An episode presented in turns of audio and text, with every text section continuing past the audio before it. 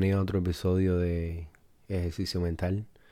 Eh, hoy quiero hablar de varias noticias que me llamaron la atención, pero quiero primero eh, dar la idea de por qué esta noticia me llama la atención en primer lugar. Dada que el, el ciclo de noticias hoy en día ha sido dominado por el virus, el COVID-19, y de pronto hoy salen en vivo con que el gobierno federal de los Estados Unidos le está eh, abiertamente poniendo un precio a la captura del presidente de Venezuela, Nicolás Maduro. Claro, cuando yo digo presidente es porque esa es la figura que se le reconoce mundialmente, pero el que sabe y entiende la política interna de Venezuela sabe que ese hombre no es ningún presidente. Ese hombre no era más nada que un acólito de, de Chávez inclusive educado en Cuba. O sea que esto no es una nueva fruta que salió y la cogieron del árbol. No, no, no. Esta semilla la sembraron y cuando dio su fruto la cultivaron. Pero bueno, el enfoque mío no es en que, bueno, que tipo de pronto Estados Unidos lo, lo puso en la lista, mm, vaya, de most wanted, como en el, como en el oeste. Inclusive quiero dar un, un dato porque por este individuo están ofreciendo 15 millones de dólares. Vaya, yo miro a este hombre en un televisor y este tipo no vale ni 3 pesos. Pero bueno, al parecer su cabeza vale 15 millones de dólares. Y acá hay una lista bien interesante porque hasta ahora la persona que más en la historia el gobierno el gobierno americano ha dado dinero ha sido Osama Bin Laden que dio 25 millones de dólares, seguido por Ayman al-Zawahiri que dieron 25 millones de dólares, seguido por Rafael Caros Quintero, 20 millones de dólares, y en cuarto lugar está el sucesor, Nicolás Maduro. Y de verdad me cuesta trabajo decir su nombre porque sinceramente ese tipo de cabeza de Estado no tiene un pelo. Pero bueno, sea lo que sea, está en el cuarto lugar de la cantidad de dinero que este país ha dado. Entonces esa noticia, vaya, vino así, ¡pum!, de la nada no es una, no es una noticia que se esperaba. Para el público, claro. Porque yo tengo aquí una nota. Y fue algo que a mí desde el año pasado siempre me llamó la atención.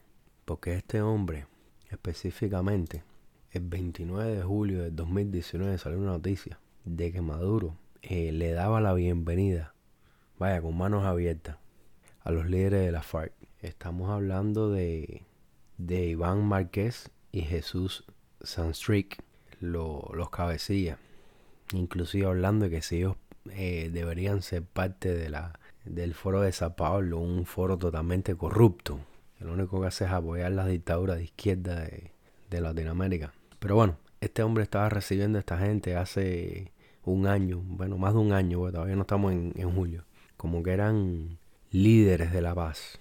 Y a mí siempre me llamó la atención eso, porque al lado de Maduro estaba no más y nada menos que el otro títere número uno, Díaz Canel, y siempre me llamó eso la atención porque, ¿por qué tú quisieras llamar a estos individuos líderes de la paz y que vinieran a hacer campaña en tu país? Ah, bueno, da la casualidad que Colombia ha estado en una transición de sacar a la FARC y bueno, la FARC no va a dejar Colombia por sí. Ellos van a encontrar un lugar a donde moverse y claramente el narcotráfico se mueve hacia, hacia Venezuela. Pero el problema es que este hombre abiertamente le está abriendo las manos. Es como que esto a mí no me coge de sorpresa. Yo sabía que ya Venezuela era un narcoestado. Venezuela no tiene otra manera de mantenerse sino es con el dinero del, del narcotráfico, que eso es un dinero líquido. Porque claramente el petróleo no está dando. Entonces, ¿de dónde saca el dinero? No solamente para mantenerse como gobernante del país, porque mantenerse como gobernante del país es pagarle a todas esas banda delincuente que le llaman los colectivos eh, para pagarle al, al, al, brazo de propaganda que es Telesur. Eso requiere de millones de dólares. Eso no es una inversión barata. Entonces tienen a todos los, los infames estos que tienen alrededor, como el Diosdado Cabello, que también le están dando un precio por la cabeza, eh, apoyando todo eso. Y lo más bonito, toda su familia está afuera. Los hijos de toda esa gente están afuera gozando la vida. Y ellos diciéndole al pueblo de Venezuela que tienen que resistir y seguir pasando, pasando hambre. Es la misma cosa que en Cuba. Claro, quienes mandan en Venezuela son desgraciadamente los cubanos. No es algo agradable decir ya que yo soy cubano. porque entonces ellos hablan del imperialismo americano y toda la porquería esa. Pero ellos mismos están haciendo lo mismo. Vaya, es lo que yo, yo no sé si otra persona le ha puesto ese nombre, pero yo le llamo el imperialismo tercermundista. Porque es imperialismo lo que es tercermundista. Porque imagínate. Eh, pero bueno, es algo que me llamó la atención y bueno, viene ahora en, toda esta atmósfera que hay. Y nunca es malo dar la atención que, ok, se fuman a Maduro. Pero es que Maduro no es el tipo de la película. Maduro es un pez más. ¿Me entienden? No sé. Hay que ver cuando en verdad le corten la cabeza a que es de verdad. Pero bueno, otra noticia también que llama la atención es que ya oficialmente se aprobó este paquete de estimular el, los Estados Unidos, dado a la crisis financiera que se ha causado por el, por el virus. Que ahí te das cuenta que de verdad que guste o no le gusta a la gente, este país sinceramente es único en el mundo. Van a pasar un, un, un paquete que está valorado en más de 2 trillones de dólares. Son, mira, tú, tú, dices 2 trillones y 2 trillones. Ok, cojan una calculadora y pongan 2 trillones. Para que entiendan la cantidad de cero que tiene 2 trillones. Es una cantidad de dinero que uno no puede ni, ni entender. ¿Qué coño? Uno quisiera tener un millón de dólares. Imagina tener trillones. No, no, no. Fíjate, eso, eso es otra cosa. Pero bueno, es lo que está pasando en este país. Eh, y bueno, le van a dar dinero directamente a las personas. Van a empezar a subsidiar industrias como la de la aviación, los restaurantes. Eh, algo que yo pienso que está bien, que le van a dar a los hospitales 100 billones de dólares. Eso está perfectamente bien. Pero a la vez, como digo que eso está bien, a los hospitales, yo no entiendo por qué tienen que subsidiar a los restaurantes. No, el restaurante que no pasó la crisis, que no la pase, que se vaya al parque. Eso es la competencia. A veces uno pierde, a veces otros ganan. Pero el problema es que a la vez el gobierno que se mete en el negocio y empezar a subsidiar restaurantes, ah, eso, eso, eso me huele feo. Muy feo eh, me huele eso. Porque ya el gobierno está interviniendo en la libre, en, el libre mercado, en la competencia. A la vez que uno interviene en la competencia, deja de ser competencia. Entonces, los negocios no dan lo mejor de sí. Al contrario, se siente respaldado, por lo tanto, todo el mundo se, ¿sabes? se echa para atrás y dice, bueno, están dando dinero. Imagínate tú. Eso, pero bueno, cosas como los hospitales, claro que esa gente hay que darle dinero. Como, la, como hay que darle dinero a las escuelas, son cosas que nadie, sinceramente, que día que no, yo, esa parte yo no la, yo no la entiendo. Me, pudiera tener un debate, porque al final todos tenemos libertad de expresión. Pero bueno, es como la aerolínea. ¿Por qué? Bueno, perdieron dinero, ese es parte del riesgo de... Ah, porque mientras que están haciendo dinero, estamos bien. Nada más que, sí, que, que hay un riesgo en la ecuación. Ah, el gobierno nos tiene que salvar. No, no, no, no, no. Todo negocio tiene ganancia y tiene riesgo. Si no tienes riesgo, no es un negocio. Porque una de las cosas más eh, buenas de tener un negocio es el riesgo. Porque mientras más es riesgo, más es la ganancia. Ah, no, no, pero a la vez que tú minas el riesgo, bueno, ya eso es un monopolio, ya eso no es un negocio. Ya eso es otra cosa. Y eso es algo, sinceramente, peligroso de todo esto que está pasando. Porque es como que una mano lava a la otra. Bueno, yo te voy a dar esto, pero yo voy a sacar esto. Entonces, no sé. Pero bueno, quería mencionarlo porque sinceramente es algo que nunca ha pasado en la historia de este país. Es algo que sinceramente va a tener repercusiones eh, en los próximos años porque el dinero no nace de la nada. Es que este país no produce el dinero y lo saca de los árboles. Al contrario, al final los que se endeudan son los mismos ciudadanos, porque cuando tú dices, ok, vamos a dar 1500 por persona y felicidades, ah, dinero gratis. No, ese dinero no es gratis. Ese dinero lo van a tener que pagar los hijos de nosotros y los hijos de sus hijos. Porque al final este dinero no es que sean, eh, no sé, dos trillones secos. No, ese dinero viene de la Reserva Federal. Y la gente no entiende que la Reserva Federal no es parte del gobierno. La Reserva Federal es literalmente una entidad privada en la cual presta dinero y ese gobierno tiene que devolver ese dinero y con interés. Y ellos pueden decir ahora que están dando dinero sin interés. Bueno, en algún momento van a cobrar interés. No hay un banco que dé dinero sin interés porque entonces no pueden ser un banco, no pueden tener un negocio. Porque la única manera de un banco hacer dinero es a través del interés. Y bueno, Y, yo no soy económico, pero por lo menos hay ciertas cosas que uno tiene que entender para no dejarte engañar. Así que, bueno, eh, yo quiero crear un modelo de no terminar en un tema negativo. Entonces ahora quiero, quiero hablar de un, de un artículo que leí que se llama ¿Qué pueden enseñarnos los monjes budistas sobre el pánico y el cerebro?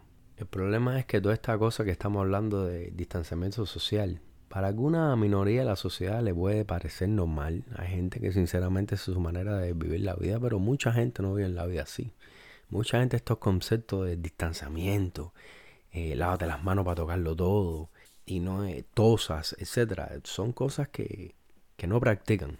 Entonces, pero ahora está enfrentándose a una situación que literalmente es forzada, porque si no lo hace, no es que antes la sociedad te veía estornudar y te decían, bueno, salud, bless you. No, no, no, hoy en día la gente te ve estornudar y todo el mundo corre. Entonces, eh, eh, ya eso, ya de por sí es un cambio tremendo. Y más cuando ya eh, identidades de, de, poder empiezan a establecer reglas, cosas que no, no son comunes, por lo menos en, en la vida que nosotros hemos vivido hasta ahora. Yo personalmente tengo 33 años y yo nunca había vivido nada como esto. Lo más cercano que había experimentado esto y tenía, ¿qué edad? 14 años. Fue cuando los ataques de, terroristas de las torres de septiembre 11.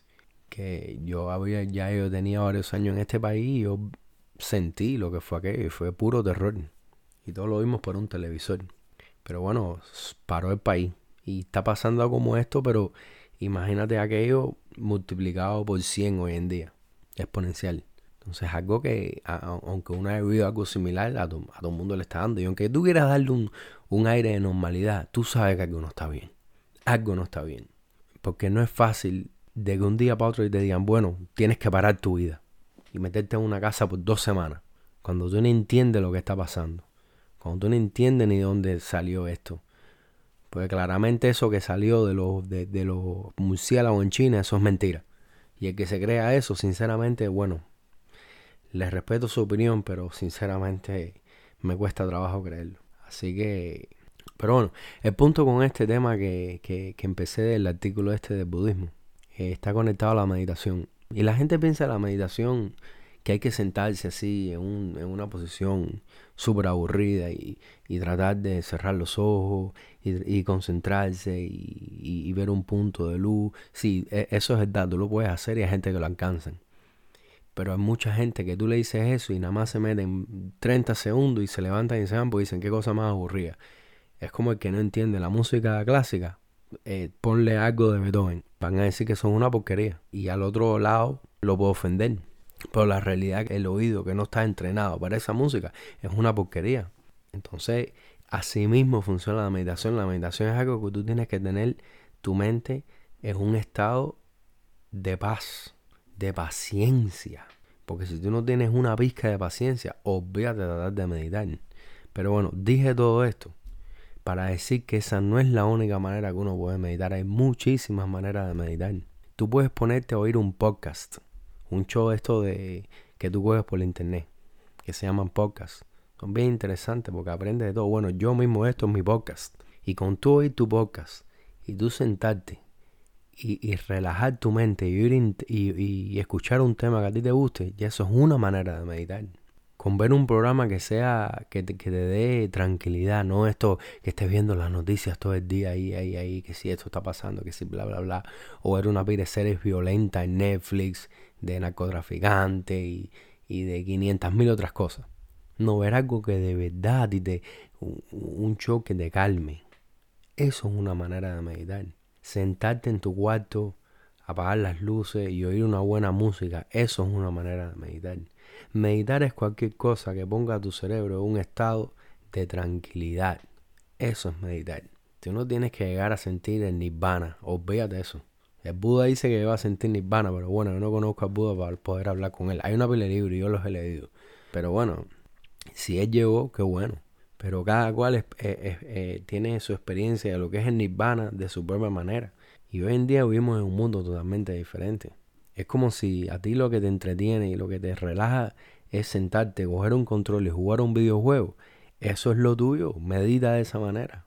Como que si tú tienes la habilidad de sentarte en un cuarto oscuro, apagar las luces, o poner unas luces bien suavecita, un verde clarito, un azul, un, azul así que, que, llene el cuarto como, como si fuera cielo, y que tú puedas cerrar los ojos, calmar tu mente y respirar profundo por, por lo menos cinco minutos, yo no lo voy a negar. Esa es una de las mejores maneras de meditar, pero esa no es la única. Para el cerebro llegar a ese punto, uno tiene que ir paso por paso, porque tú no puedes ir de alterado a un estado de, de, de, pura calma. Eso no, no ocurre. Tiene que, tú tienes que ir alterando poco a poco para tú ir cayendo poco a poco en un estado que tú digas, ok, puedo respirar, puedo sentarme tranquilo. Y más cabe en esto porque uno se ve todo lo que está pasando hoy en día y sinceramente lo que se está cultivando hoy en día no es la calma, no es sentirte tranquilo, no es sentirte en un estado zen, no, todo lo contrario, lo que se está cultivando hoy en día es un estado de pánico, un estado de ansiedad, un estado de, de violencia, porque es violencia en nuestro propio cuerpo, porque el, daño que nos estamos haciendo es increíble. Después hablan en la sociedad de hipertensión, de, de problemas del corazón, de diabetes, yo, no yo, con esto que voy a decir, yo no le quiero quitar la importancia que puedan tener estos virus hoy en día. Pero este virus no llega a la cifra, más nunca, que se ha muerto de gente de problemas de, de diabetes en los Estados Unidos, de cáncer, de hipertensión. Es más, yo no voy a decir los números. Vayan ustedes y busquen en Google cuáles son las 10 causas las 10 causas más grandes de muerte en los Estados Unidos. Y en ninguna parte va a aparecer ni este virus, ni ningún virus, ni nada que tenga que ver con lo que está pasando hoy en día. Vean y van a ver. Y de verdad que es algo que, que sinceramente tiene que llamar la atención. Porque otra vez digo, no quiere decir que uno tenga que quitarle importancia a lo que está pasando hoy en día. Pero sí hay que tener mucho cuidado con las cosas que uno le brinda su salud mental, su salud física. Así que bueno, con eso lo dejo y, espero que haya creado una vez más una conversación porque ese es el, propósito mío de, de hacer esto. Así que hasta la próxima.